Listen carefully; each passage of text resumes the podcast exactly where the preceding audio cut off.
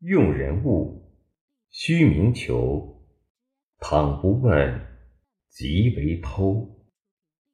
Before borrowing things from others, you must ask for permission. If you do not ask, it is stealing.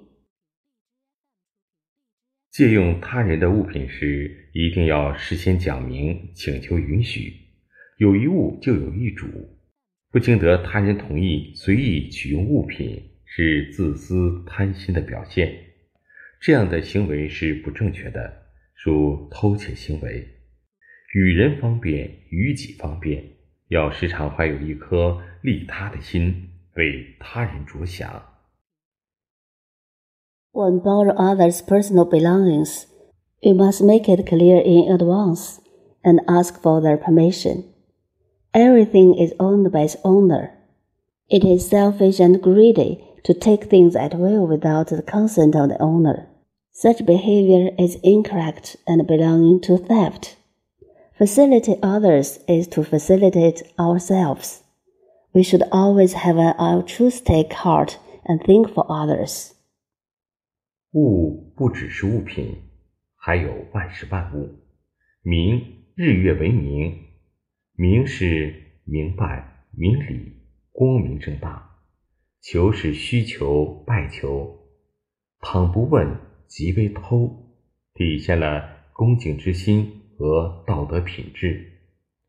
身边有拾金不昧的正能量现象，也会有侵权、剽窃、盗版、冒名。论文抄袭、造假现象，造成不良影响。窃取他人的知识成果也是偷。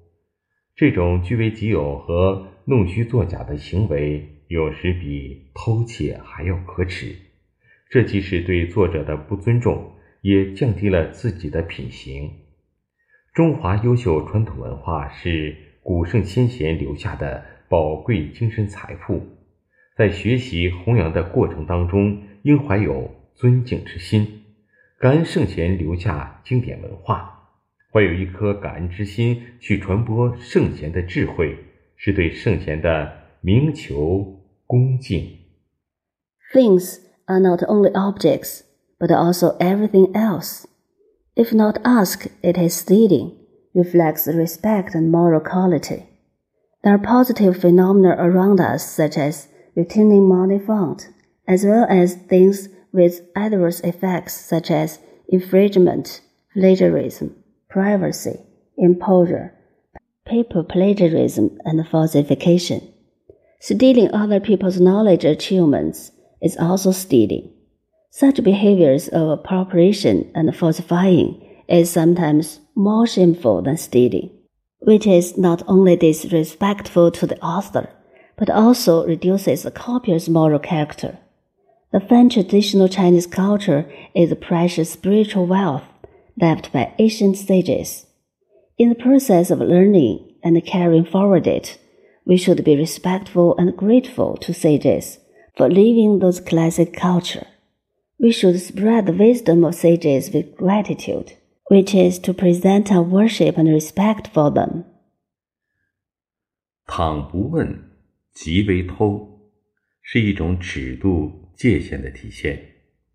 善良与邪恶往往在一念之间， 勿以善小而不为，勿以恶小而为之。一个人的修养体现在细节上，养成坏习惯将会后患无穷。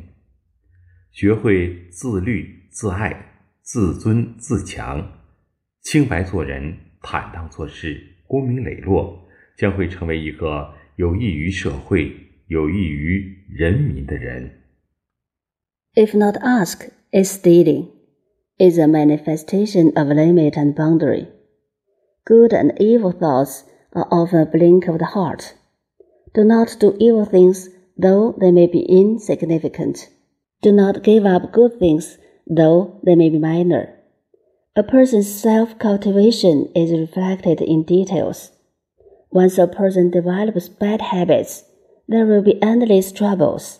If we are self disciplined, self loving, self respecting, self strengthening, innocent, open, and above all, we will be beneficial to society and the people.